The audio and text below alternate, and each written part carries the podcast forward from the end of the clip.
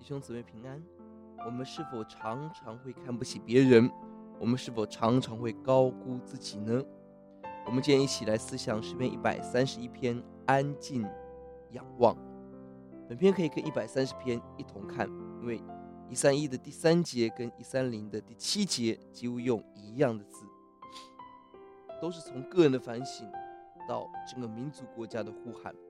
比较这两篇，一百三十篇是在身处危难、罪恶、危机中的呼求，而一百三十一篇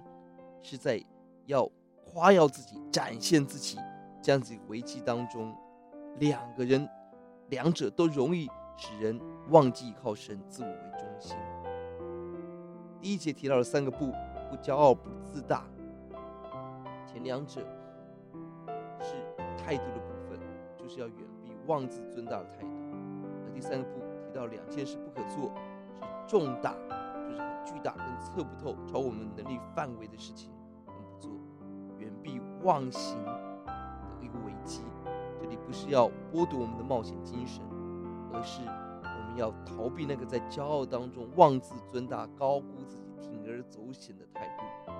二到三节正面来看，我们当如何行？第二节提到了孩童躺卧在母亲的怀里一样的平静安稳。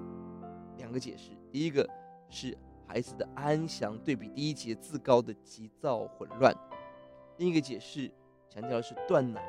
就是不争着满足自己自我中心，而选择仰望神。第三节跟一百三十篇第七节是一样的，从个人的荣辱进到了整个国家社会应该对神的仰望，离开骄傲妄自奔跑的道路，回到神面等候神，神做我们的元首引导我们。要节在第一节，耶和华，我的心不狂傲，我的眼不高大，重大测不透的事，我也不敢行。人常落入极端，一百三十篇的罪恶、低谷、自卑，一百三十一篇的自高，我们都需要第三节的仰望神，就是帮助我们在态度上不狂傲、不自大，行动上拒绝一些夸耀自己的事。今天许多人以自己的财富、经验、智慧来夸口。仔细思想这个经文，连起来仰望他。我们来祷告：主啊，求你打开我们的眼，让我们看到今天什么是重大测不透的事，